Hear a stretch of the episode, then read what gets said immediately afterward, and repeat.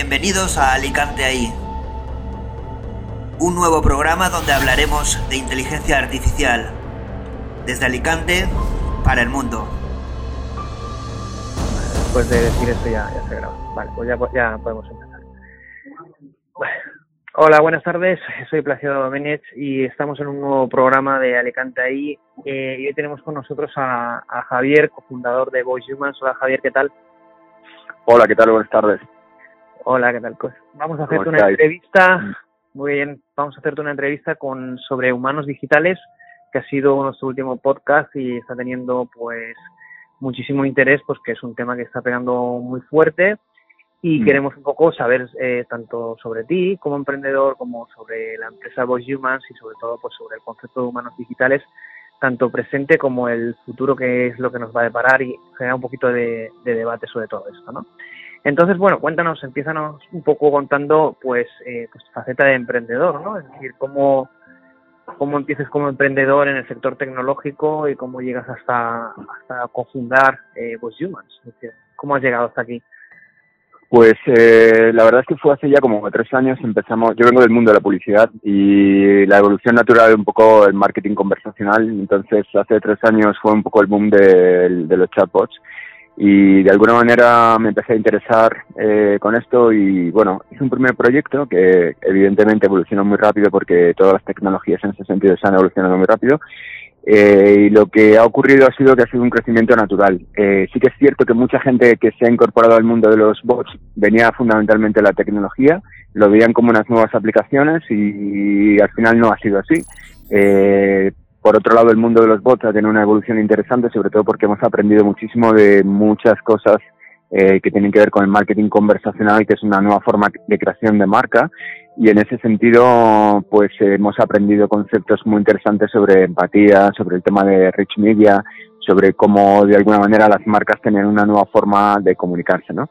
El año pasado organizamos eh, Voice Summit Spain, que fue el primer evento de voz que hubo en España, y a partir de ahí pues ya conocimos una comunidad que está emergiendo en, España y sobre todo en, todo el tema latinoamericano y prácticamente en todo el mundo, menos en Estados Unidos y Inglaterra posiblemente, pero lo interesante sobre todo es que al final, eh, bueno, eh, yo que venía personalmente del mundo de la publicidad, pues empecé a ver que de alguna manera esta, esta evolución de la marca tenía que ver mucho más con una estrategia un poco más global, que es el mundo de la voz, y que por otro lado tiene que ver con lo que nosotros definimos estrategias face-to-face, ¿no?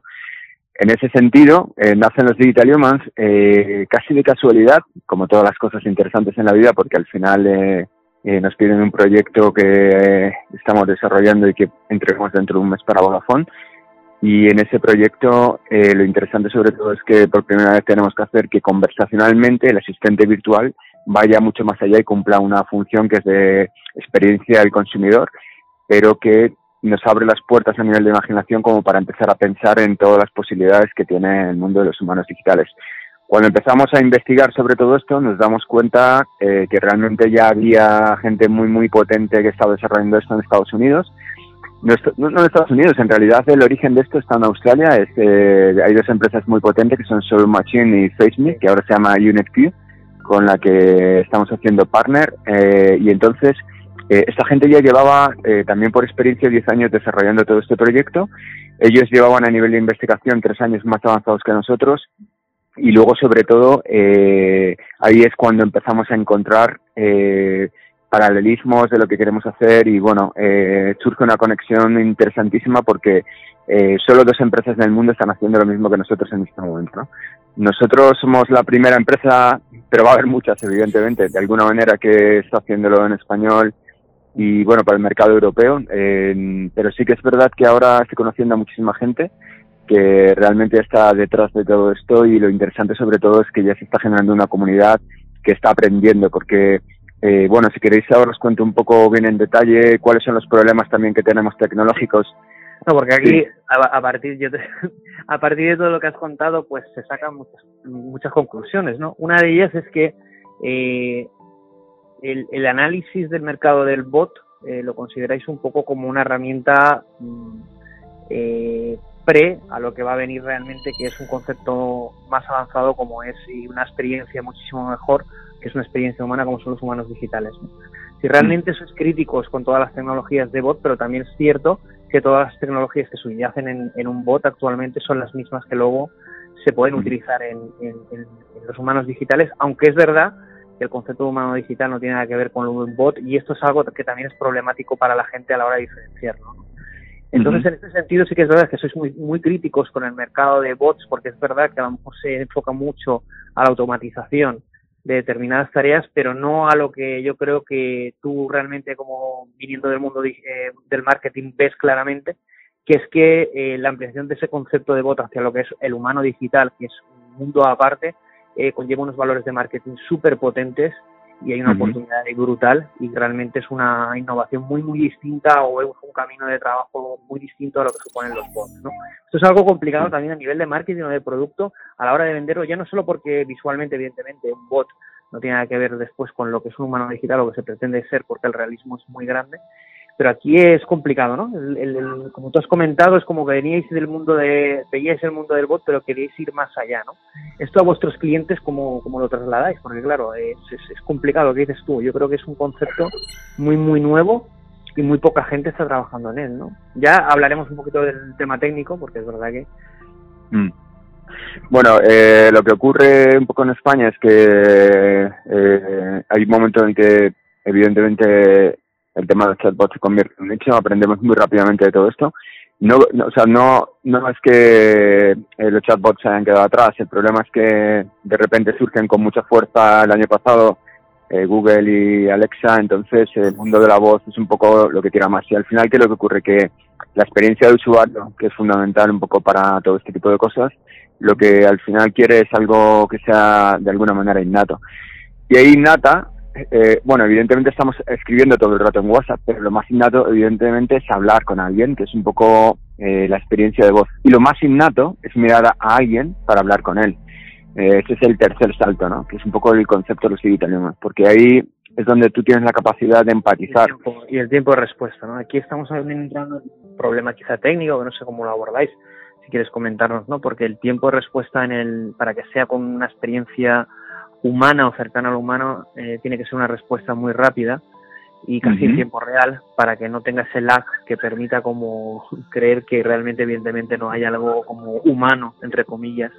Y aquí es un problema técnico no tanto de la inteligencia artificial eh, que hay detrás como el análisis de voz como la interpretación de todo esto y poder llevarlo en tiempo real, ¿no? Sé que empresas como Nvidia y otras empresas tecnológicas como Google hoy, la semana pasada sacaban unas noticias como unos bots más avanzados. Y bueno, la gente se está trabajando eh, para que pueda... Eso que has dicho es súper interesante, ¿eh?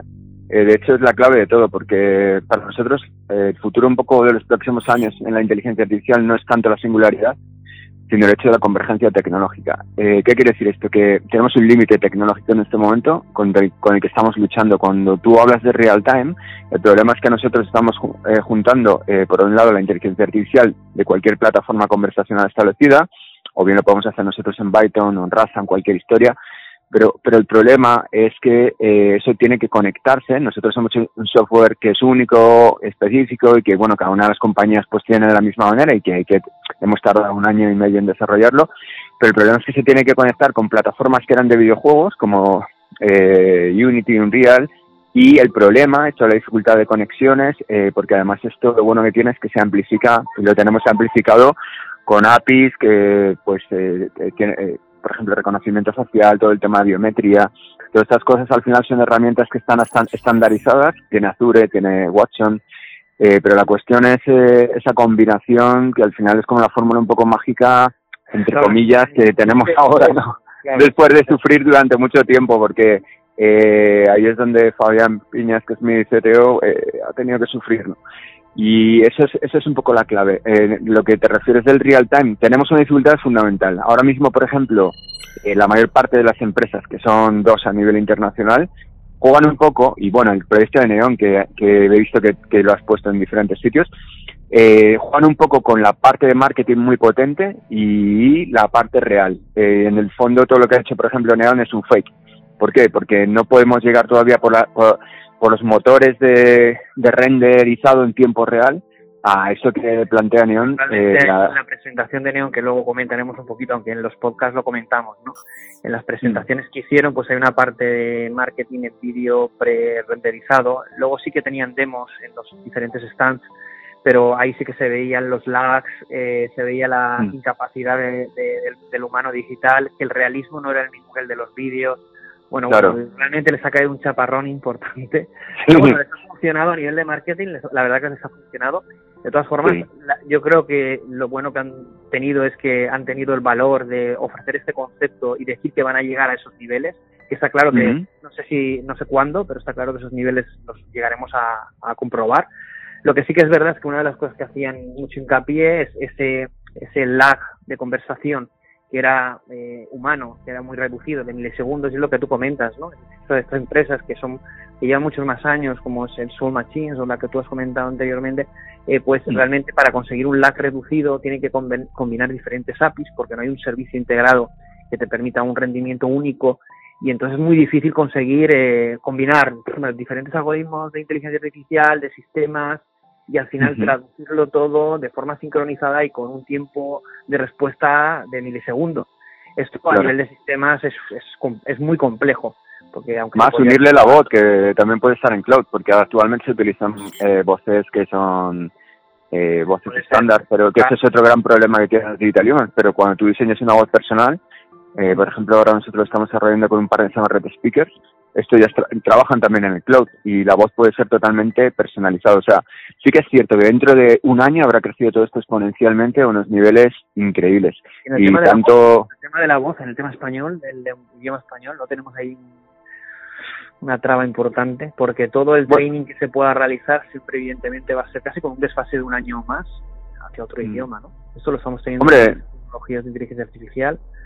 Mm. Hay empresas, hay buenas empresas ya que te pueden diseñar la voz personalizada, lo que pasa es que es todavía caro y como no era una necesidad para los clientes, todavía no ha habido una inversión de sentido, pero hay empresas muy potentes como Nance y Red Speakers que, que sí que te diseñan una voz personalizada y, o sea, eh, la cuestión es que estamos en ese punto donde las tecnologías han convergido, pero nos falta el punto de esa fluidez. O sea, tenemos el coche hecho, pero ahora tenemos que correr. Son las piezas, pero realmente hay que integrarlas, ¿no? Y que funcione fino y que luego mm. todo eso dé la sensación y la experiencia que vosotros queréis, ¿no?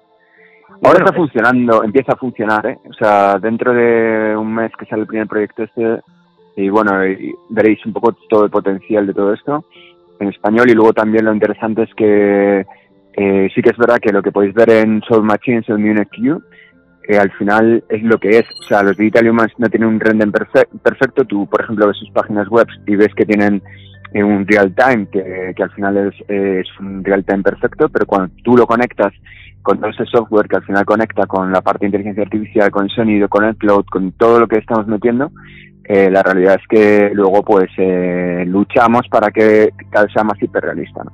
De esto también te podría hablar muchísimo, de cómo estamos consiguiendo todo esto, cómo se está eh, automatizando y cómo se está haciendo científico toda la expresividad humana. Mm. Claro, Como tú marcas los pasos, tú marcas. En esta parte creo que hay una dos partes que son eh, como muy identificables, ¿no? que para conseguir esa humanidad estaría a un primer nivel lo que sería la, la voz y luego la parte visual, ¿no? el realismo en 3D o a nivel de gráficos para dar ese, esa, ese, en este sentido, bueno, ya hemos hablado un poquito del tema de la voz, ahí va a haber evidentemente una evolución importante, evidentemente va a haber un boom porque la interacción eh, va a ser principalmente por voz, eso está claro, y luego el tema de los gráficos, ¿no? Yo entiendo que los gráficos, pues los engines que utilizáis, sí que pues, estamos hablando, ¿no? De Unity, Real Engine, todo lo que tenga que ver con el mundo de los videojuegos más que el mundo de la publicidad, aunque bueno, ahora ya se fusiona prácticamente cualquier tipo de disciplina. Pero este es un, primer nivel, ¿no? Y en el tema de los gráficos, bueno, aquí luego hablaremos de Neon, ¿no? Ahí también puede haber una revolución para conseguir ese hiperrealismo eh, humano, pues eh, ayudarse de la inteligencia artificial para poder conseguir ese tipo de expresiones no preentrenadas o pregrabadas, ¿no? Porque en este sentido se recurre mucho a la grabación de, de, de vídeo por, por, por frames, ¿no? Pues al final tú grabas una animación de un personaje y luego eso es lo que tú reproduces eh, sobre un modelo 3D, ¿no? Pero aquí estamos hablando de poder eh, ofrecer movimientos que nos han grabado a partir de una inteligencia artificial que le da ese realismo, ¿no? Eso, eso es un poco lo que Neon dice que, ha conseguido y ha, proporcionado para conseguir expresiones realistas o emociones que realmente no están grabadas en el humano y que luego se llevan a, a, término porque no porque los ha programado alguien o los ha configurado un creativo, sino porque realmente hay una inteligencia artificial que está modelando todo eso. Bueno, si quieres, te, comento un poquito sobre la parte técnica de esto, si te parece. Sí. Bueno, mira, en realidad hay dos procesos. Uno, eh, directamente la animación eh, que se puede hacer por, por gente interna y luego todo el tema de fotogrametría. Son dos procesos, ¿no? Fotogrametría, al final lo que te están haciendo es una cupla, fotos que te escanean perfectamente y que tienen todos esos niveles de, de hiperrealismo que podéis ver en muchísimos ejemplos que hay por YouTube eh, pero luego necesitamos toda la parte de motion capture para coger y esas expresiones nosotros grabarlas, porque no, no grabamos vídeos, lo que grabamos es eh, expresiones. Hay una persona que además eh, ha colaborado con nosotros también, que es de la Universidad de Ohio, eh, se, se llama Alex Martínez, que él está haciendo la máxima investigación que hay en este momento sobre el tema de la eh, digitalización Ah, el motion capture, pues, si la gente no entiende, simplemente pues que lo que veis en las películas que te ponen los puntitos y te capturan. ah, vale. No, pero Alex Martínez lo que está haciendo, eh, lo que está haciendo es básicamente digitalizar la empatía humana. Entonces él tiene un proyecto un poco más amplio, no es un, proyecto de 3D, es un proyecto de cómo capturar la empatía humana. Y él ha definido que la, eh, los principales rasgos de empatía humana son 20, 21 eh, expresiones que luego se pueden amplificar a 200, depende de todas las variaciones que haya. Esa es la base que nosotros utilizamos. Pero nuestros humanos digitales tienen esas 200 expresiones si realmente tenemos tiempo para poder implementarlas. No, no siempre se puede, ¿no? Y hay dos tipos de expresiones. Una, eh, las expresiones, eh, por ejemplo, que tienen que ver con el lip que tienen que ver con todo el tema de la, de, la expresión, y otras inconscientes, que esto, eh, con un proceso que luego si quieres también te cuento, eh, que se llama morfopsicología, tiene que ver más con otro elemento de esa parte que se llama sinergología, que es básicamente las expresiones inconscientes que revelan un poco eh, tu parte más inconsciente. Por ejemplo, eh, gente que de repente hace que las cejas se muevan de manera diferente, eh, gente que de repente guiña un ojo, gente que de repente quita la mirada. Eso es lo, más importante sobre todo para que el digital human parezca humano. ¿Por qué? Eh, porque el principal problema que tenemos sobre todo es que no nos dé esa sensación de valle inquietante, eh, que supongo que habéis oído hablar todos de esto. Pero el valle inquietante es porque todo, todo es, que eso es un poco lo que nos ha pasado. Perfecto, ¿no? En ese sentido es verdad mm. que, yo lo comentaba en el podcast, ¿no? Que decían que, bueno, los humanos digitales deben ser humanos y no ser tan perfectos para que parezcan realmente humanos, ¿no? Tenemos que meter la imperfección o ese, lo que tú estás comentando, esas características que realmente nos hacen humanos. Luego habrá que ver si eso como producto tiene mayor aceptación que un robot perfecto, ¿no? O un humano artificial perfecto, pero sí que es verdad que para conseguir esa experiencia de interacción humana tenemos que conseguir, pues, justamente analizar lo que es la, emoción humana o los diferentes rasgos de un humano y poder trasladarlos, ¿no? Que es justamente además Google en el, en el en el, en el chat este que ha sacado tan avanzado, justamente también ha aplicado esto, que es al final, en vez de buscar la mm. perfección absoluta, pues lo que buscas es pues lo, que le pasaría a un humano, ¿no? Eh, no es tan perfecto, a veces duda, a veces emplea un tipo de lenguaje, pues en esto de las expresiones exactamente igual. ¿no? Entonces, toda esta tecnología también estáis en ella y también la aplicáis. Una cosa más, ya estamos hablando de morfopsicología, ¿no? O morfoanálisis de, de todo esto. Sí, bueno. La morfopsicología en digital es lo que nosotros lo aplicamos porque eh, con cada cliente lo que tenemos es, eh, no todos van a querer el mismo avatar. Por ejemplo, la estrategia que ha seguido Solo Machine es coger y hacer el mismo avatar que viene además de fotogrametría, que por, por lo tanto la tendencia en Australia ha sido de hacer avatares hiperrealistas, intentar hacer hiperrealistas. Nosotros, en cambio, no hemos podido, no hemos podido, te lo digo sinceramente porque eh, los presupuestos todavía no son lo suficientemente altos como para dar fotogrametría, son 30.000 euros más sobre lo que ya vale el Digital Human y sobre lo que vale todo el desarrollo del bot a nivel conversacional. Entonces, ¿qué ocurre? Que... Sí, dime. Me comentaba que eh, esto lo comentaban con los humanos, eh, con los humanos hiperes de Neon, que claro, aquí no se podían personalizar porque al final si vas a hacer un humano digital con este hiperrealismo, pues no hay una personalización. Al final es el concepto es eh, que eh, tienes una persona concreta que tú has modelado, has hecho perfecta con las emociones, lo has testeado. Por lo tanto, ahí no puedes hacer una parametrización infinita, sino al final lo que coges es un es un humano, un modelo que es el que tú vendes. revendes en este sentido como servicio, ¿no? Es un concepto distinto, claro, que la personalización del avatar o del bot. Claro, supongo que ellos... Como el proyecto, claro, pero a nivel masivo entiendo que serán como modelos concretos que no podrán variar, claro. Las empresas que nos, dedicamos a esto tenemos dos niveles de negocio. Uno es el enchufar y jugar, ¿no? eh, y otro es eh, la personificación total. Hay clientes que lo que van a querer es, fundamentalmente pues personificar su voz, personificar su avatar y ahí es donde utilizamos la morfopsicología digital, que los morfopsicólogos se dedican a ver quién era un asesino y se dedicaban a, a, ver un poco pues que cómo se movían los políticos y qué, qué había detrás. Eh, hoy en día le estamos utilizando eh, sobre todo para coger y trasladar los valores digitales de las marcas a los rasgos morfopsicológicos. Eh, la morfopsicología de la cara, eh, desde que eres pequeño, no cambia a nivel frontal, o sea, tu frente es igual siendo de ancha, tu nariz sigue siendo como es, pero cambia mucho a nivel de perfil. Y luego el tema de la sinergología es lo que más cambia de todo porque eso manifiesta en, en todo momento tu, no, no tu imperfección, sino tu lado más humano. Entonces, trabajamos con, con todo esto para hacer lo que son las estrategias de, de diseño de bot, de, o sea, toda la parte de entendimiento, se trabaja con Design Thinking, luego se trabaja con morfopsicología. Ese es, es una nueva consultoría bastante avanzada ya. Pero lo interesante es que al final... ¿Mm? Dime. Sí, hay una parte aquí que eh, yo me acuerdo cuando estuve, bueno, salió el tema de neones, estuve viendo la empresa que la Show Machines, me sorprendió. Ahí sí que, bueno, luego analicé y también en Neon hay bastante más de lo que cuentan bastante más, pero bueno, básicamente a nivel de arquitectura de programación tienen, bueno, en Soul Machines tienen un brain, ¿vale? Es decir, tienen un cerebro propio porque al final el humano digital eh, tiene que tener eh, memoria, tiene que tener eh, como una lógica, tiene que tener un, eh, como un comportamiento eh, parametrizado a partir de la experiencia. Es decir, que si tú un día te cabreas con el humano, a lo mejor al día siguiente no está tan receptivo.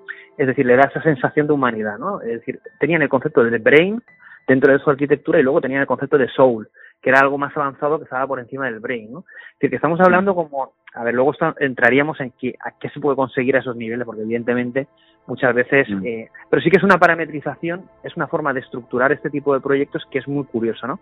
Primero porque eh, es lo que hablamos, es decir, un bot no tiene memoria y aquí estamos trasladándole memoria. Y luego a nivel de personalidad, a nivel de soul, de alma, eh, estamos trasladándole factores humanos a un nivel muy profundo, ¿no? En el que mm. realmente para conseguir esa experiencia. Entonces, realmente a mí lo que me sorprendió es que esta línea de trabajo existiera en el mundo, que había pocas empresas y que se esté invirtiendo muchísimo dinero y que bueno y que Neon y Samsung hayan salido enfocando esto como producto porque al final Samsung es una gran eh, empresa tecnológica y bueno que apuesten por esto va a dar yo creo que va a ser algo muy positivo para, para todas las empresas que trabajáis en esto pero es, es, es, curioso no el, este, en este sentido es decir que detrás tengamos conceptos de lo como tú dices análisis de personalidad eh, cerebro, alma, es decir, al final las empresas se Soul Machines porque realmente tienen un framework de programación que les otorga un alma, que les otorga un cerebro. Es muy curioso, ¿no? Esto a lo mejor para nosotros nos puede resultar hasta divertido y un enfoque súper revolucionario, pero es verdad que para la gente que no entienda a lo mejor le resulta como, les, puede llegar a asustar, ¿no? ¿Qué están diseñando? Mm. ¿Qué, está, ¿Qué, están haciendo exactamente ahí, no? Para poder otorgar ¿no? ¿A, qué nivel están llegando?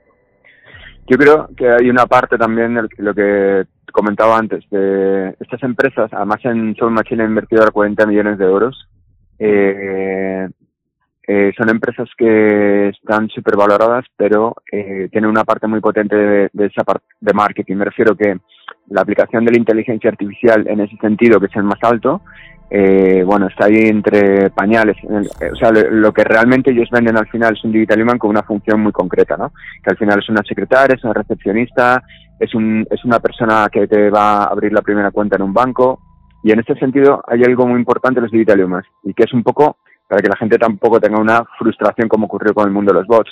Eh, tienen que estar destinados a eh, cumplir un objetivo concreto de experiencia del consumidor. ¿Por qué? ¿Por qué? Porque al final eh, tú, si vas a hablar con el digital de un banco, tiene que solucionarte un problema en concreto y tiene que automatizar un proceso que realmente es para lo que al cliente le va a valer no, no, no tiene que ser un, un digital que sepa de todo, que tenga un alma en este momento, porque no te van, no te van a comprar eso. Te van a comprar un recepcionista, te van a comprar un personal shopper. Neon sí que salido Bueno, realmente los modelos que presentó sí que fueron en escenarios, como tú bien dices, delimitados, ¿no? Es decir, a ver, vas a tener, un, por ejemplo, uno era un profesor de yoga, una profesora de yoga, otro era un instructor militar, otro era una agencia de viajes, es decir, lo que dices tú, escenarios concretos para que te resuelvan un problema concreto, ¿no? Pero luego a nivel de publicidad, a nivel de publicidad, dicen, no, es que lo que compras es un amigo. Bueno, está claro que si compro un amigo, si voy a tener un amigo y va a ser digital, realmente si es de un escenario en concreto y no voy a poder hablar de él, de cualquier cosa, no, no sé si va a ser un amigo, de verdad. Es decir, que a nivel de marketing juegan a una cosa y están vendiendo luego realmente otra. Y esto yo creo que en las empresas de este sector, yo creo que una cosa es el producto en sí y al nivel que está, y otra es la línea de trabajo de investigación que seguramente consiga resultados a lo largo de los años, pero quizá juegan mucho ahí a nivel de marketing, mostrando algo que, que todavía no pueden dar. Y yo creo que ahí el miedo es lo que dices tú, ¿no? El, Totalmente, sí. no, se, haga un puff de la, la, expectativa de la gente, porque bueno, la verdad es que estarás conmigo que con los vídeos de Neón bueno, eh, han causado un impacto brutal porque la gente se queda loca con eso. Y dice, ¿de mm. verdad eso es generado por ordenador? Bueno, es la misma tecnología que los fakes de inteligencia artificial, ¿no? En ese sentido, mm. de que muchas veces dicen, esto se está consiguiendo un realismo, eh, ¿hasta dónde va a llegar, no? Pero es verdad que cuando ya es un producto que llega a la gente, la gente espera una cosa y dice, ¿cuándo voy a poder tener eso en mi casa? Y si luego lo compran y no está al nivel, también puede hacer mucho daño al sector. Esto pasa igual con inteligencia artificial. ¿verdad? Inteligencia artificial mm. se creen que eso es, puedes hablar, lo dices tú, puedes hablar de cualquier cosa, que pueden hacer cualquier cosa, y no es cierto, ¿no? Está todo mucho más limitado de lo que parece, aunque evidentemente eh, las posibilidades son infinitas y vamos a ir viéndolas con el tiempo, ¿no? Entonces, en este sentido, como desde Voice Humans, ¿cómo afrontáis este tema entre un poquito el marketing y, la realidad del producto y luego también viendo esto, cómo están actuando otras empresas? Pues es verdad que al mm. final es complicado, ¿no? Porque al final lo que dices tú, parece que vendas un Mercedes, pero luego realmente lo que estás vendiendo es algo mucho más eh, contenido. Pero bueno, igualmente eh, transgresor e innovador, ¿no? En este sentido. A ver, eh, en este sentido acabas de resumir un poco cuál es eh, mi conflicto por primera vez y gracias a Dios con la gente de mi equipo, que es de tecnología y entonces tienen esa visión totalmente realista. ¿Por qué? Porque es necesaria esa visión realista. Un CTO no te va a decir que, que es posible todo, eh, porque sí que desde la visión de marketing, una visión conversacional nos encantaría tener tipo Blade Runner ya en nuestra casa o tipo X Machine, eh, todo esto, ¿no? Pero esto va a ser posible, sí que es cierto que va a ser posible, pero en este momento eh, la cuestión es que estamos construyendo estas empresas desde el nivel de negocio que trabaja sobre todo al final los avatares en el nuevo branding, igual que hasta hace poco pues tú trabajabas con tipografías, trabajabas con colores, trabajabas con responsive, trabajabas con una serie de conceptos en este momento el, los avatares son el nuevo branding y esto es, es, es, es eh, los próximos años eh, lo esencial de cómo es tu marca, es un chico, es una chica, cómo es su cara. ¿Qué ocurre? Que, que sí que es verdad que en esa primera fase no vamos a tener esto, pero las posibilidades que tú has dicho son increíbles. El hecho de que pueda servir de asistencia, por ejemplo, a ancianos en sus casas, eh, que puedan ser compañeros. Los japoneses en ese sentido son súper avanzados. De hecho, eh, el proyecto este que está en una cápsula pequeñito, ¿sabes cuál te digo? Que, eh, que, al final la gente se casa con, con este avatar y demás, el hecho de ir a conciertos, que por cierto vienen a Barcelona ahora dentro de poco, ahí se han vuelto locos. Si luego hablamos de, o en otro momento del tema de los... sí, sí, dime. No, ahí es una cultura, es verdad que cuando yo hemos tomado el tema de humanos digitales, ahora que comentas el tema de, de este último ejemplo, es verdad que todo el concepto de humanos digitales, al final nos vincula a películas pues como Blade Runner, la última, o al final avatares, eh, que llegamos a casi nos están esperando, ¿no? Quizás nos llevan hacia un futuro distópico donde la humanidad brilla por su ausencia y vamos a como a como a una soledad, ¿no? A una interacción casi no humana. Es decir, vamos a humanos digitales, pero realmente perdemos como la humanidad, ¿no? Yo en esto debatí bastante en el podcast, en el sentido de que yo creo mm. que eh, esto va a hibridar mucho. Es decir, al final yo hacía una reflexión que es, bueno, tenemos miedo a los humanos digitales porque va a ser como que van a romper las relaciones humanas, pero yo os pregunto, ¿cuánta gente interaccionáis de forma digital, no real, durante el día? Pues constantemente, ¿no? Y al final, bueno, ¿qué más da? Si al final tú tienes una experiencia interactiva y es humana y te aporta, ¿qué más da que sea real o no? Si no, si no esperas que sea física o real, ¿no? Y que quizá eso también con el tiempo lo puedan solucionar. Porque yo al final te veo un, el punto de salto importante es, realmente cuando sean capaces de integrar todo ese tipo de tecnologías o en avatares eh, holográficos o directamente a través de eh, computación en el cerebro. Es decir, esto, aunque parezca súper futurista, es la línea de trabajo que se está estableciendo. De tal manera que los gráficos no vienen generados eh, a través de un dispositivo, sino se generan directamente en tu cabeza. Entonces esto ya sí que... Esto sería buenísimo. Pero la holografía sí es posible ya, ¿eh? ¿eh? o sea, eso es una... Sí, he visto que nosotros... No, nosotros eh, en realidad lo podemos incorporar holográficamente. Hay dos tipos de dos tipos de holografía. Hay una que es retroproyección. Ahí tenemos un partner muy potente también, que es de Madrid. Eh, hay una retroproyección que es la que habéis visto eh, generalmente en desfiles de modelos, que al final es una, una especie de tela y tal. Y luego hay otra que es la de reflexión, que es la, la que se utiliza en conciertos para coger, por ejemplo, eh, volver a la vida Michael Jackson y todo esto.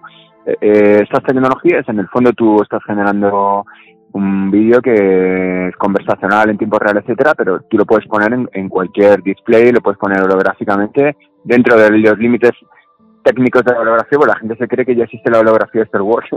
Eso todavía no existe. de tres. Ni tipo Blade Runner 2, Pero sí que, sí que, por ejemplo, se pueden hacer eventos eh, conversacionales eh, donde ponente sea un digital human y estés hablando con él. Claro, o sea, toda esa parte se puede hacer. y a nivel de radio aumentada y radio virtual, por supuesto, claro. Es decir, sí, claro. eh, puede estar perfectamente, al final va a ser la misma tecnología, integrarlo en realidad aumentada, en realidad virtual o en un dispositivo llegado el dispositivo que fuera, no deja de ser una parte visual que tú integras en, un escenario. Sí, de hecho, con el tema de la realidad mixta, el Digital Human podría estar andando encima de tu mesa y esconderse detrás de los libros. ¿Qué es lo que ha ocurrido? Que eh, por tema de industria eh, no ha habido todavía necesidad de hacer esto, pero se puede hacer. La cuestión es que en esa convergencia tecnológica tenemos todos los medios para hacer todo lo que tecnológicamente es posible hasta ahora pero sí que es verdad que la demanda pues ha sido al final pues en, en displays eh, o en móvil o, en una pantalla y, y, aquí en este tema ahora que comentas lo de los los displays porque evidentemente se asocia mucho como han presentado los monos digitales un display que está pues en un escenario eh, ya sea en un retail un centro comercial en, en, un mm. hotel Vale, pero en, en, el tema móvil, eh, bueno, vi una empresa que sí que ofrecía esto, porque claro, la, necesidad de computación para obtener un realismo, pues eh, solo la tienes en determinados escenarios hardware, ¿vale? Que te puedan permitir esa, esa calidad, ¿no? Pero, claro, llevar esto a un móvil sería muy interesante, ¿no? Pero bueno, no, lo tenemos ya, eso lo tenemos ya. Eso lo tenemos... Eh, y se consigue un realismo igual. Claro, porque es que no, a ver, se trabaja en cloud, no se trabaja, no se trabaja en el display puede trabajar en local o puede trabajar en cloud, entonces eh, nosotros tenemos todo el software preparado para trabajar en cloud y esto es lo interesante que al final tú puedes coger y hacer el mismo Human extendido por todo el mundo que nosotros lo controlamos desde nuestro panel, ¿entiendes? O sea, eh, una pregunta, una pregunta técnica, sin mala, sin mala leche, pero eh, ese, ese, esa tecnología sería eh, un plugin de Unity, entiendo, ¿no? No, esa tecnología es nuestra, o sea, Unity y Unreal eh, son eh, generadores de videojuego, pero es el software lo que te permite controlar desde un panel. Claro, a nivel web, ¿qué te, lo, qué te da eh, ese vídeo del avatar?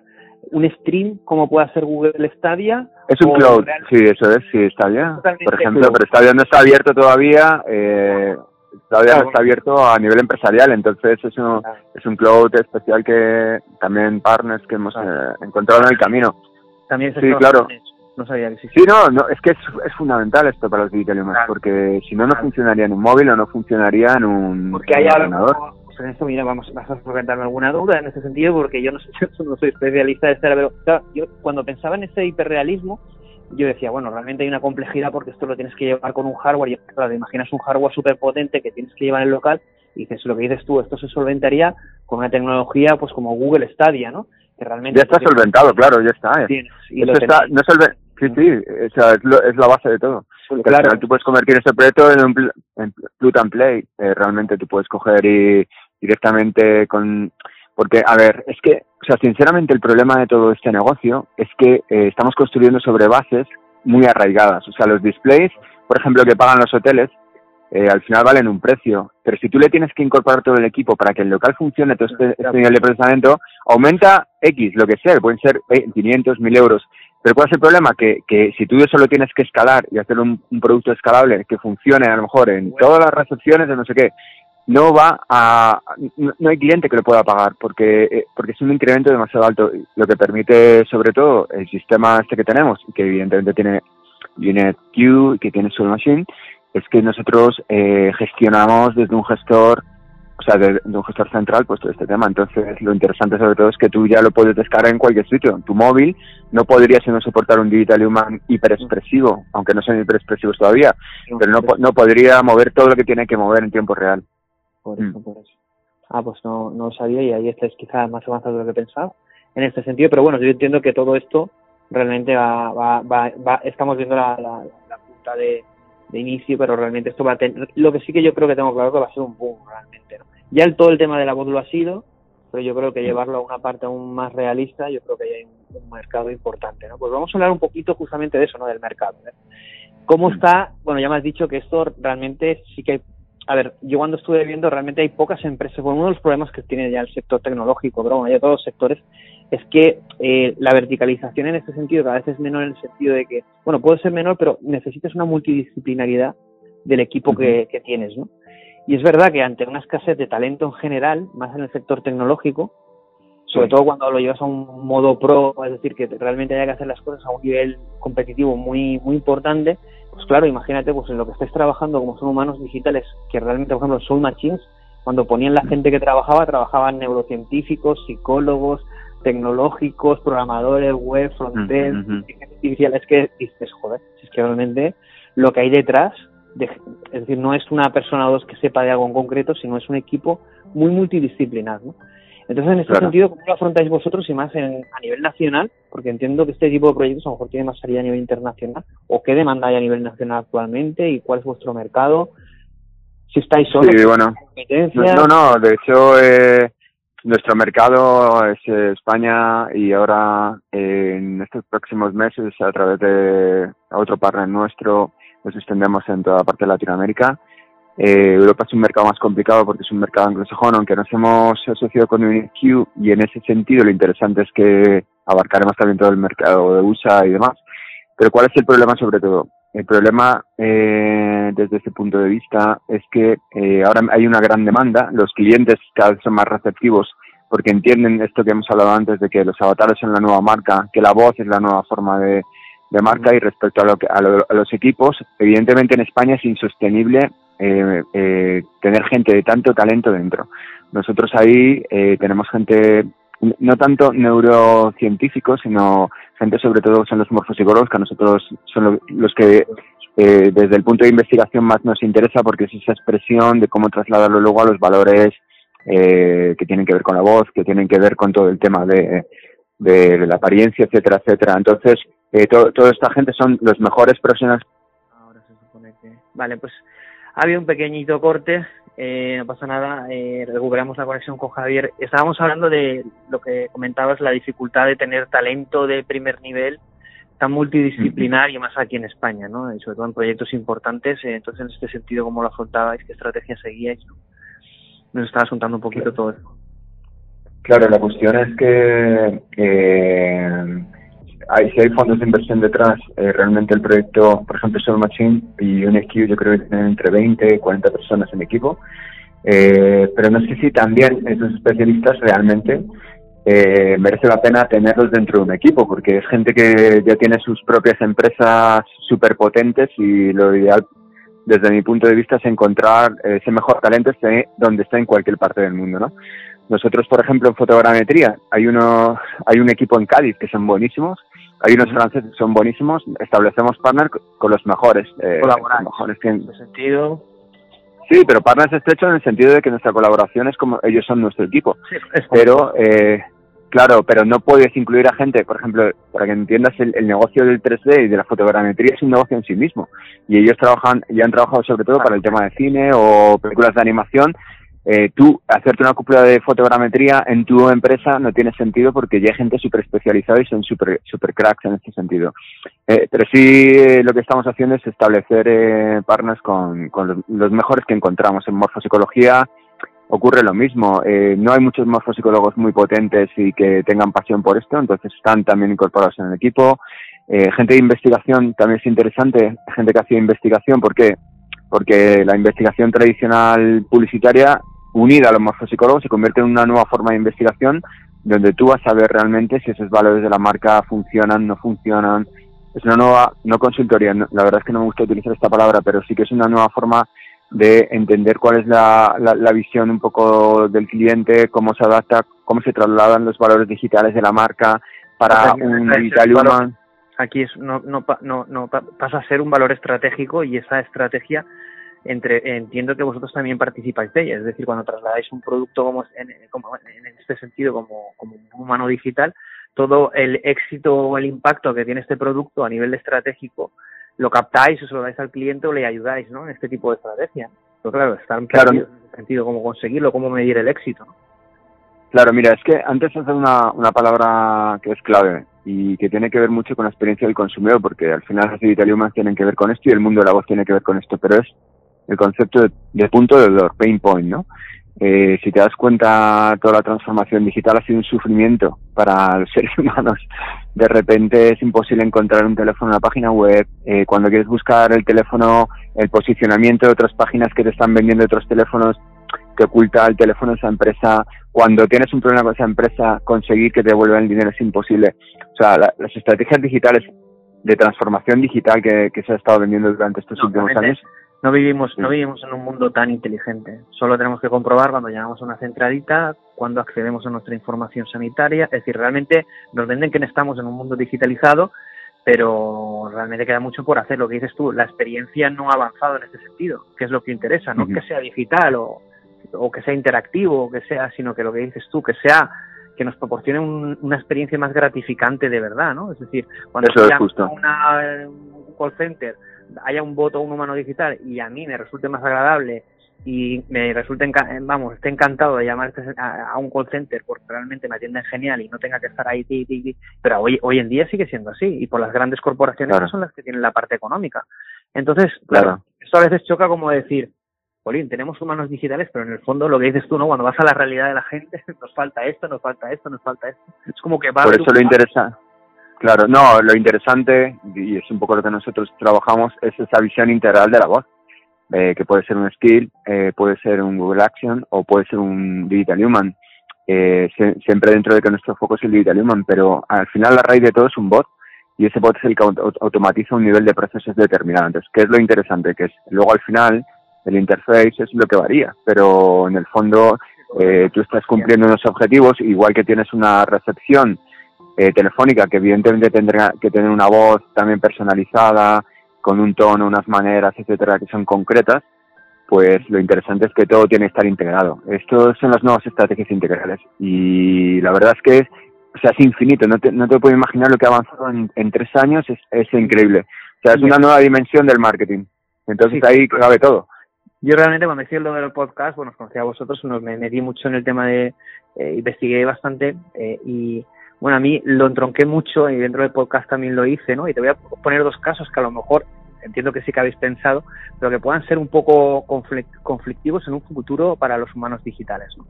Y es, hmm. eh, bueno, realmente había, yo puse en el podcast varios casos. Uno es, eh, realmente cuando pensamos en humanos digitales, pensamos en recrear humanos digitales que, que se basen en marketing, en un branding, en un humano que no existía.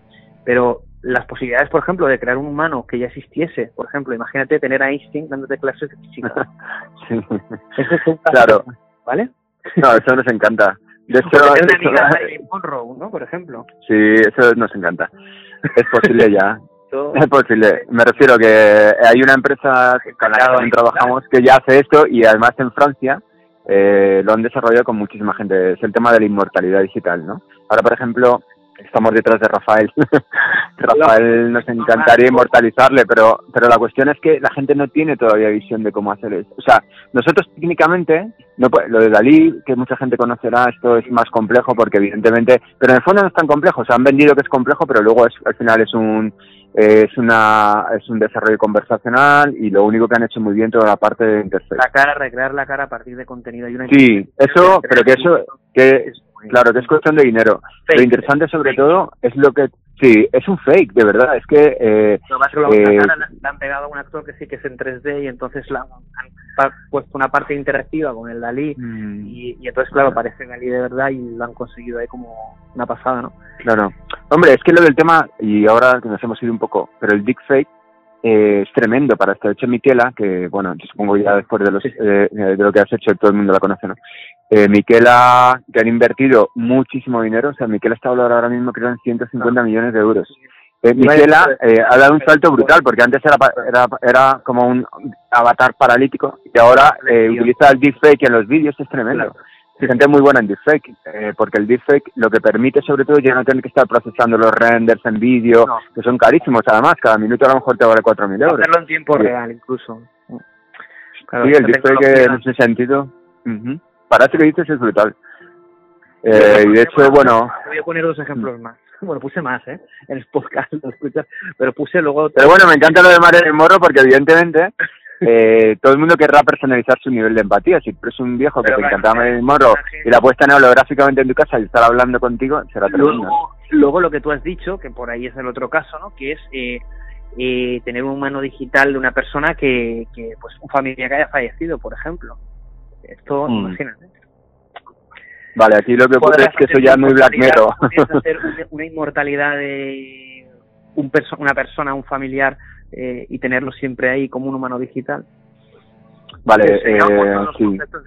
También sí, también sí. O sea, me refiero que eh, la cuestión de todo esto es, es sobre todo, eh, a ver, para que si tú tienes ese morbo, que yo creo que esto ya es un poco Black Mirror, eh, lo único importante sobre todo es la calidad, la, la calidad y la cantidad de, fotos que tengas para reproducirle. Si lo haces antes de que él muera, pues entonces le tienes en tu casa eh, y es más, hay un proyecto, es una aplicación que es bastante antigua más, que se llama, es bastante antigua, se llama Réplica, que va sobre esto. Réplica coge y es una aplicación que va aprendiendo de ti, es un bot que va aprendiendo sobre ti. Y, eh, sí, lo que sí que es verdad es que no llegamos a los niveles de Black Mirror. No te digo yo que dentro de, de 30 años no llegamos a realmente hacer esto. Hay, hay, un tema de voz, ¿no? Porque este caso me, se me ocurrió porque hay un tema supongo que conoces o te lo comento, hay una empresa de inteligencia artificial que a partir de un minuto de voz tuya es capaz de pues, mm. generar todo toda tu voz eh, y poder replicar o, pronunciar una frase con, con, tu voz como si fuera tu voz, ¿no? Y esto decían que era muy interesante porque podías, por ejemplo, el asistente de Siri, pues que en vez de Siri fuera el de tu madre, por ejemplo, la voz de tu madre. Imagínate. Bueno, eso se puede seguro, ¿eh? Claro, no, no, no, y eso era, eso era la demanda. La demanda era, eh, a nivel de voz, poder personalizarla con las personas o de la manera que tú quieras, pero la demanda estaba en personalizarlo con personas o tú mismo para utilizar tu voz o personas que tú tenías una interacción cariñosa o amable o amorosa. Y una de ellas era evidentemente pues personas que a lo mejor podía ser que hubieran fallecido. Esto salió en un artículo en medio, mira muy interesante a nivel a nivel psicológico estas posibilidades dan como como atravesar como barreras, ¿no? Y luego sí, ahí en Londres ahí en Londres un, un amigo mío se llama John Good que eh, básicamente trabajan todo esto de ética en emerging technologies, ¿no? Hasta qué punto las tecnologías son capaces de... Hasta dónde podemos llegar con la tecnología, porque técnicamente eh, ahora estamos en la conversión, o sea, con, convergencia tecnológica básica, pero dentro de cinco años esto es posible, dentro de 20 es mucho más, ya no te digo entre 30 años, que ya, o sea, ya dentro de 30 años no sabes tu relación, eh, posiblemente el resto de tu vida va a ser con un amante que es un digital human. Porque hay algo muy interesante también que es la guerra de alguna manera la guerra no el versus entre robots y digital humans. Yo soy partidario totalmente de los digital humans. ¿Por qué? Porque el robot es al final el esquema este que hemos imaginado siempre de, tío, no sé, lo que está haciendo, por ejemplo, DARPA o lo que están haciendo en Estados Unidos del, del robot perro. Pero los digital humans van a tener esa parte humana y empatía que devuelven al mundo a la imaginación, a los arquetipos. Y hay otra cosa también es muy interesante, que, que todavía a lo mejor no has pensado, que es la colaboración entre los robots y los digital humans, ¿no? Esto es, es algo que es súper interesante, sobre todo en temas de seguridad. Ahí lo que pensé, o sea, no es otro de los ejemplos, voy a decir, uno de ellos es que una persona de tu equipo, es decir, que tú tuvieras una empresa de cinco personas y dos fueran humanos digitales trabajando para ti. Mm-hmm. No, pero lo interesante, sí, eso por supuesto, pero, o sea, eh, acabar de dar otra clave que para mí es fundamental, que es la colaboración con la inteligencia artificial. Exacto, porque aquí lo que va a haber, bueno, yo en la parte cómo se va, yo estoy con, mucho con Elon Musk, ¿no? Porque al final la gente se pregunta, eh, yo creo que la respuesta a todo esto es la hibridación. Es decir, esto lo dijo Elon Musk en una, entre, en, cuando presentaron Neuralink, y yo creo que está ahí, ¿no? Es decir, si hacemos una extrapolación a muchos años y conseguimos una superinteligencia, la única manera de que podamos sobrevivir es hibridando.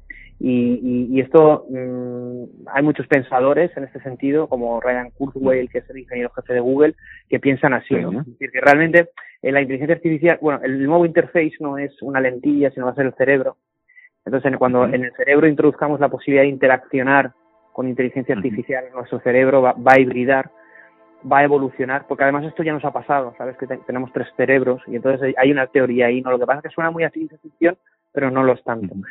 lo que pasa es que, claro... No, de hecho lo que has dicho de Neurolink es un proyecto que tiene millones detrás de ahí y, hay gente... Y en cuanto a todo el tema de filosofía, lo del tema de la hipótesis la hipótesis, eh, la virtualidad o la hipótesis de que vivimos en, ya precisamente en esto, eh, ¿sabes? Vivimos precisamente en una simulación, la hipótesis de la simulación. Claro, lo que me gusta mucho este tema es que yo creo que son proyectos tecnológicos, pues son proyectos eh, humanos que nos hacen pensar en como en una nueva humanidad o en que somos realmente, no nos, nos hacen como, como pensar, pero es verdad que lo que dices tú, que de aquí 10, 20, 30 años lo que estamos hablando hoy será como algo desfasado y que todo esto que parece disruptivo de aquí 20 o 30 años eh, será a lo mejor normal o, o habrán mm. cosas que no nos podemos imaginar ahora, ¿no? Bueno, y otro de los casos que, o ejemplos que puse fue el, recrear, que esto lo vi también en una empresa que hacía humanos digitales, creo que era un ejemplo de un Real que es eh, un humano digital de ti mismo, ¿no? Porque a lo mejor tú puedes querer que interaccione por ti un humano digital y te ahorre trabajo. Imagínate una gestión con un banco a través de un avión. Imagínate que vamos a tener un humano digital que nos sustituya, un doppelganger como nosotros, mm. para que nos ahorre las gestiones, los problemas o los dolores de cabeza.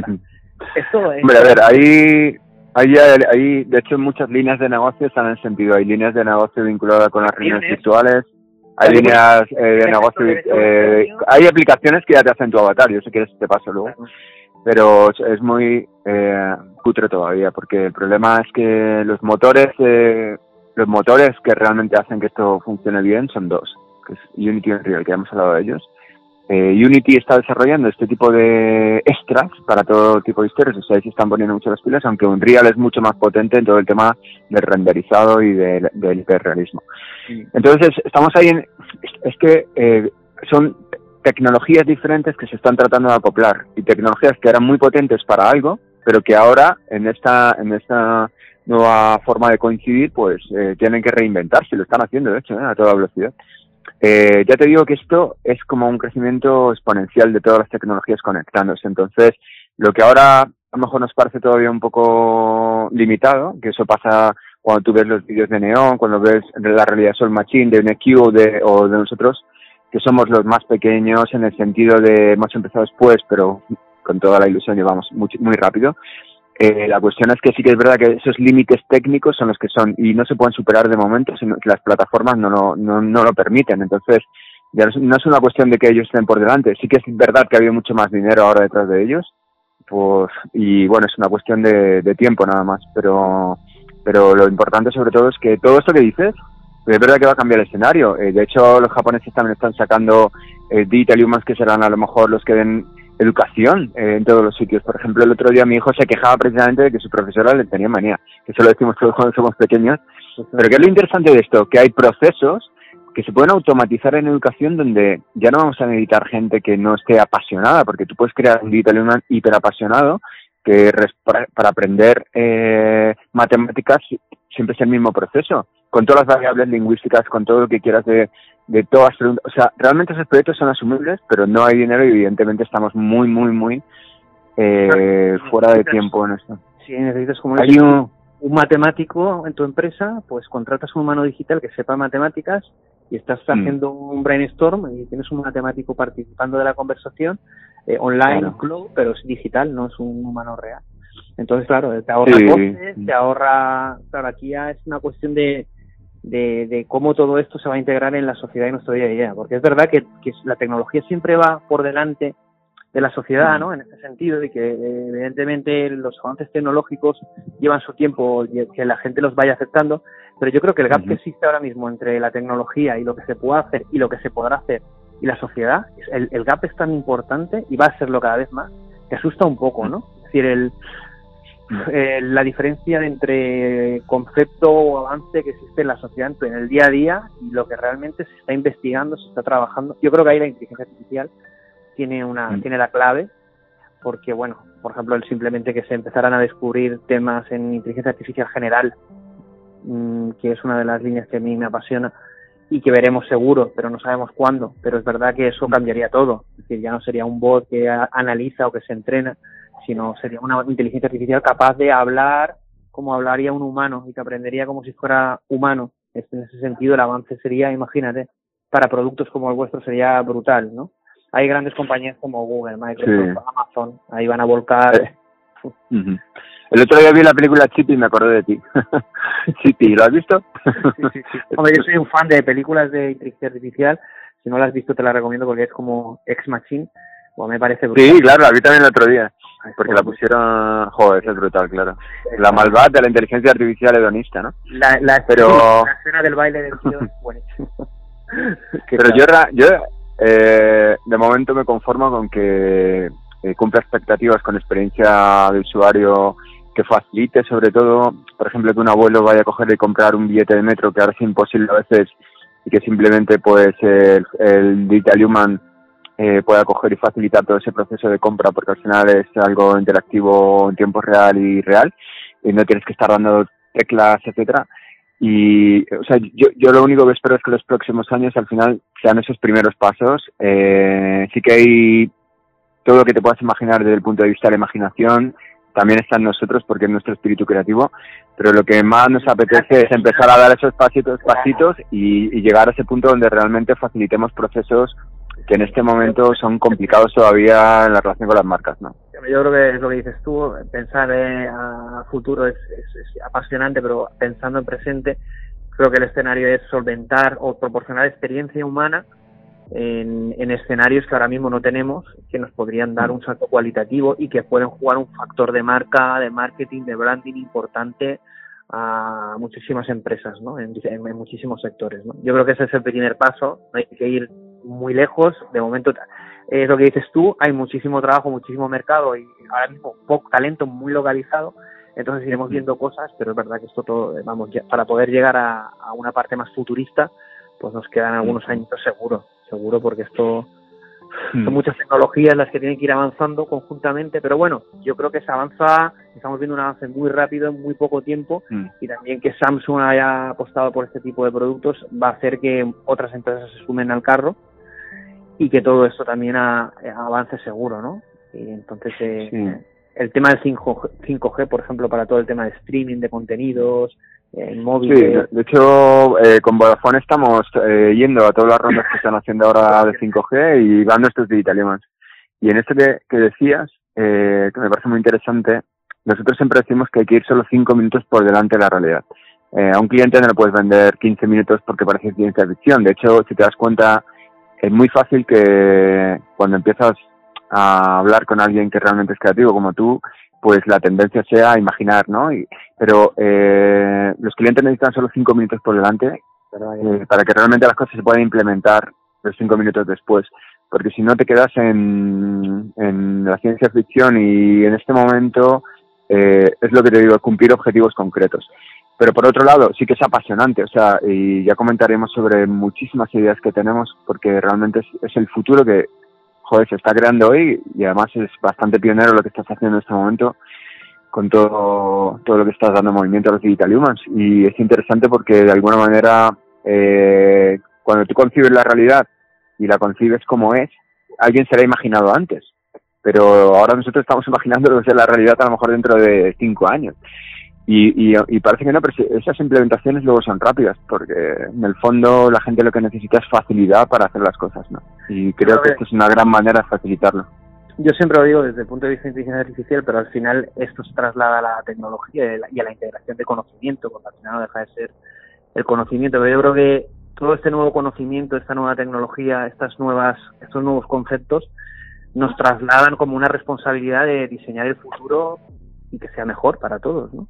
Porque al final esto tiene unas posibilidades infinitas, a nivel comercial económico, evidentemente, porque al final el mundo del negocio pues, vives de lo que al final eh, desarrollas, pero es verdad que también tienen un impacto en lo que es la sociedad, en la forma de vivir y que al final te mm. traslada esa pasión de decir, joder, si es que estoy pensando cómo será el futuro, ¿no? Porque realmente, pero sí, un poquito sin alejarte, lo que dices tú, sin alejarte mucho, porque al final tienes que vender ese producto a tu cliente y tampoco puedes venderle un producto que no pueda aplicar o no le pueda funcionar en ese momento, ¿no? Pero es verdad que en la línea de humanos digitales, yo cuando lo he comentado aquí, entre las empresas que colaboramos, etcétera, la verdad es que es la, la, la, frase o la conclusión era una, que la línea de humanos digitales es una de las líneas que va a pegar muy fuerte en el futuro, porque al final es lo que tú comentas, en diferentes escenarios todo el tema de automatización, eh, llevarlo a, una, a, una, a un nivel humano, eh, pues ese es la clave, ¿no? Para que tenga esa capacidad de integración, igual que fue el iPhone por la naturalidad con la interacción, la simplicidad, el que podamos tener procesos automatizados con la interacción humana y que realmente funcione, esto puede suponer una revolución inicial. Luego claro, eso lo has dicho es muy bueno porque una de las claves de Steve Jobs fue precisamente tener una visión de director de arte y que el iPhone fuera bonito, tanto en todo el tema tipográfico, fuera bonito contener todas las tipografías. Eh, eso es, una de sus grandes obsesiones y de hecho esto es la segunda revolución para mí importante a nivel digital porque realmente eh, poder enfrentarte a empatía, a caras, a, a, todo imaginario, porque al final no tienen que ser, eh, un niño puede estar hablando con un digital human que es un osito de peluche, un digital deer. Decían la verdad, bueno, digamos, de paranoias. La verdad, cuando te metes en internet, de, todo esto habían también cosas bastante freaks. En plan, lo que dices tú, pues mascotas digitales, eh, pues vamos, al final, claro. Y es lo que yo decía, ¿no? Pues al final eh, quieres a un quieres a tu mascota real, no vas a querer a un humano digital con el que interactúas toda, toda, todo el rato. Claro, si la interacción es humana con un realismo, mm. es, llega un momento que el cerebro eh, mm. pues, no va a distinguir. Yo creo que se crearán vínculos con, esto, lo que dices tú, con personas digitales y con, pues sí, puede ser que tengas un buen amigo y sea un humano digital mejor que un humano real. Yo ponía casi real, que era que tuvieses, pues eso, bueno, en Samsung lo ponían, ¿eh? ¿eh? Podías tener pareja como humano digital, podías tener una familia. Por ejemplo, te imaginas que quiero tener mi mujer e hijos y que sean digitales. es otro tipo de Eso es muy japonés. Es muy japonés. En España somos... En España, en España te diría, madre mía. bueno, habrá algún friki que lo empiece a hacer, ¿eh? Pero bueno no, ¿sabes una cosa que es interesante en ese sentido? Y otra soltando la imaginación, el hecho de eh, la virtualidad de los grupos de amigos. Eh, bueno, a mí en ese sentido social lo que más me interesa son eh, los abuelos, que es gente que en el fondo hay mucha gente sola. Los enfermos en los hospitales, por ejemplo, podría ser una, una smart experience. Porque cuando hablamos de experiencia del consumidor no necesariamente tiene que ser con una marca para una venta de billetes, sino el hecho de cómo acompañar a una persona que a lo mejor tiene cáncer o bueno. Y eh, también el recorrido es infinito porque es una asistencia 24/7 y esto es lo interesante que, que no, no... Entonces, en tema de salud inteligente o el de asistencia, el hacer una parte preventiva en el tema de salud a nivel de humano digital estaría muy interesante. Sobre todo para personas mayores, el trato mucho más humano, ¿no? En este sentido. No un Siri o, o un bot o un muñequito, sino realmente un médico o una doctora que estuviera atendiéndola, ¿no? Claro, incluso pudiéndole hacer compañía en un momento determinado. Es decir, el trato humano en este tipo de grupos eh, mm. Puede influir bastante porque es lo que decimos, ¿no? El cerebro llega un momento que cuando detecta que es humano, eh, no pasa de lo que es el, el única vale ¿no? esa irrealidad, al final lo va a distinguir como, como real, ¿no? Aunque sepa que no lo es. Mm. Y esto ah, una cosa muy interesante con esto que has dicho, es lo más importante de todo. La suspensión de la incredulidad. ¿Has oído alguna vez hablar de esto no? Sí, sí, sí, sí, sí, sí, sí. Bueno, es precisamente lo que acabas de decir. No, realmente el cerebro humano no sabe si es verdad o no. Por ejemplo, esto pasó con los bots, ¿ya? Nos pasó con los bots. Pasa mucho más con los influencers virtuales. Tú, por ejemplo, Miquela, o, nuestros influencers que estamos empezando y tal, ocurre que la gente liga con, los influencers virtuales y llega un momento que se aficionan a los influencers virtuales se creen que son reales. O sea, hay una se llama suspensión de la incredulidad, que es lo mismo que viven los niños pequeños con los reyes magos. Tú, un niño pequeño, no le puedes decir que los reyes magos no existen, que no te van a creer.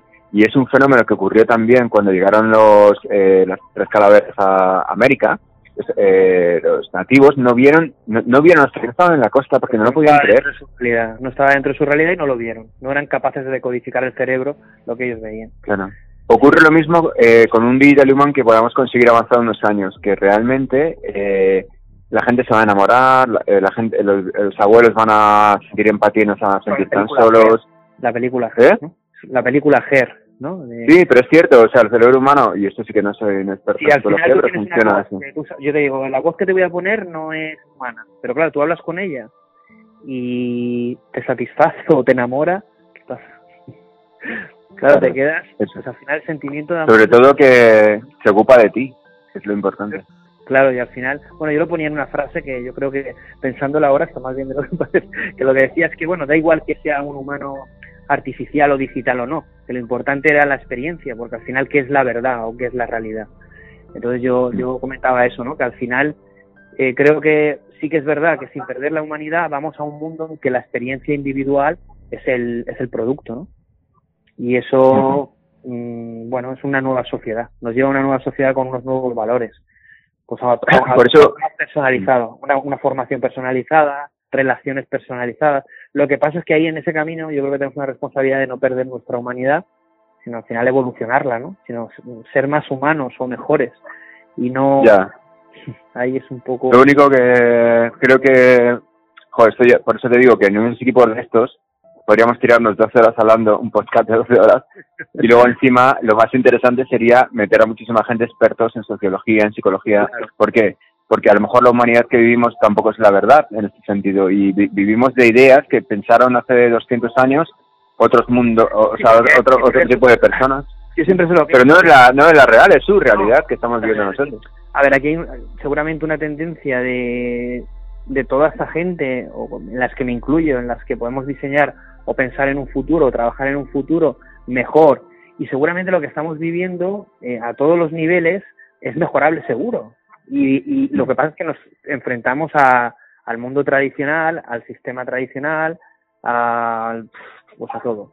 A, unos, a, un mundo creado, lo que dices tú, eh, y establecido, que no tiene por qué ser el mejor, ni tiene por qué ser el, el que realmente eh, con el que nos tengamos que quedar. Pero claro, el, para poder cambiarlo, pues una de las cosas para cambiarlo supongo que es el talento, la innovación y, crear productos como este tipo, ¿no? Que al final eh, pues sean disruptivos y lo que cambien es nuestra nuestra forma de vivir, nuestra forma de trabajar, nuestra forma de interactuar. Es, uno de los caminos. Está claro que al final el mundo no, se cambia de un día para otro, pero bueno, y ahí tenemos el caso de Steve Jobs, lo que consiguió con, con la introducción del, del, teléfono móvil, y ahora todos lo tenemos, y lo que ha supuesto a nivel de interacción, a, nivel de comunicación, etcétera. El tema de los humanos digitales, yo estoy seguro, y yo va a ser así, que va a transformar lo que es la, la interacción humana, ¿no? de las redes sociales, de las redes sociales se en algo de, de algo de pasado. Cuando consigamos este concepto de humanos digitales a los niveles que, que podamos imaginar, esto tiene unas posibilidades infinitas, ¿no? Y esto lo, va a tener que colaborar gente de sociología, psicología, de todo tipo, ¿no? También hay mucho miramiento. A ver, esto es una cosa que a mí muchas veces me pone nervioso, que es cuando hay cualquier tipo de innovación o disrupción tecnológica o creativa, parece ser que tenga que haber un supercontrol de todo eso. ¿no? Yo creo que todo esto al final cuando una, una disrupción de este tipo con manos digitales sale, no puede pedir permiso. Si pides permiso, yo creo que ya no es ni disruptivo ni, ni causa transformación, ¿no? Porque parece que el mundo tradicional intenta contener todo este tipo de innovación. ¿no? Sí, totalmente de acuerdo. como de valores o de estatus, ¿no? Entre el mundo tradicional y el posible mundo que puede venir o el futuro que puede venir, ¿no? y que va a pasar. Y esto ha pasado con varias revoluciones, lo hemos visto con monedas, telefonía, bancos, fintechs, es decir, cualquier tecnología muy disruptiva, pues al final -huh. es tradicional y cuesta producir ese cambio del que tú y yo estamos hablando ahora. Pero bueno, yo creo Pero, que... Ah, perdón, una cosita solo. Si te das cuenta, eh, nosotros a día de hoy vivimos con pensamientos que básicamente parten de un solo cambio que fue la máquina de vapor. Esa es la revolución industrial. Solo un cambio generó absolutamente todo el gran cambio que es la revolución industrial. ¿Qué es lo que ocurre? Que ahora tenemos algo que más increíble todavía, porque no solo tenemos una maquinita, tenemos la convergencia tecnológica y esto es lo más brutal de todo. Es inteligencia artificial, esto es la parte de interface, esto es la parte de APIs, esto es la parte de biometría. Es tan brutal que cuando esto, esto es una cuestión de un año, ¿eh?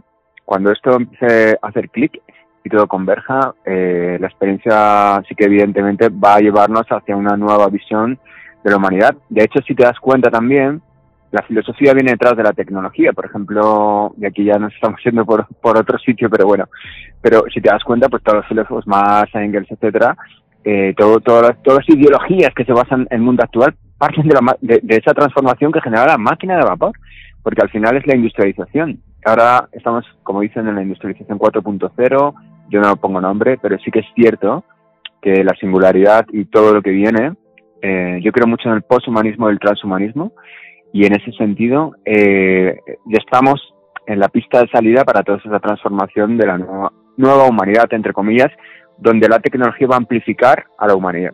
Y esto para mí es fundamental. No, no es el hecho de si no sirve para algo en concreto, sino es la amplificación. Es la, primera, es, la, primera vez en la humanidad, yo, siempre digo, vivimos un momento histórico en que la tecnología no solo se va a aplicar para mejorar el mundo, sino se va a aplicar para mejorar lo que somos como individuos y como especie. Y eso, mm. Mm, claro, es una super responsabilidad, es un miedo, pero también es una pasión, ¿no? De dónde, qué queremos ser, dónde queremos ir. y no va a decidir por nosotros ni Dios ni nadie. Vamos a decidir nosotros, ¿no? Y aquí cuidado con esto, que yo quiero hacer un poco sobre eso, de que están saliendo líneas muy contrarias al avance, en este sentido, muy radicales también, en Estados Unidos y en países, en otro tipo de países contrarias a lo que pueda venir, claro. Mm. Si quieres, estoy un sobre todo el tema de tecnología, transhumanismo, eh, ética en emerging technology. Tenemos gente muy buena que te puede hacer el podcast. muy interesante, vamos a ver si podemos hacer algo. Pero bueno, como vemos, estaremos hablando muchísimo, yo creo que hasta, lo vamos a dejar aquí, yo creo que a no ser que quieras comentar algo más. Porque, porque vamos a hacer un culebrón Creo que tenemos casi una hora y la idea es que vamos a ir haciendo vamos a ir haciendo más cosas. Había mucho interés en, la gente que conocía por, por, por saber de, de vosotros porque trabajáis en esa línea. Y bueno, seguro que vamos a hacer cosas, vamos a colaborar y bueno, estamos en contacto. Entonces, ¿cuál, vale, seguro. Despide, eh, tus últimas palabras, dinos lo que... No, simplemente que... No, me ha encantado. Tener, compartimos una visión que sobre todo es la creativa por encima de la tecnológica y que bueno, cualquier duda que alguien pueda tener o cualquier persona que se quiera meter en esto porque le apasiona, encantados desde Voice Humans, eh, pues para abrirle las puertas, ¿no? Vale, pues perfecto. Pues lo dejamos aquí, Javier. Un abrazo. Bueno, muchísimas gracias, un abrazo. Hasta luego. Bueno.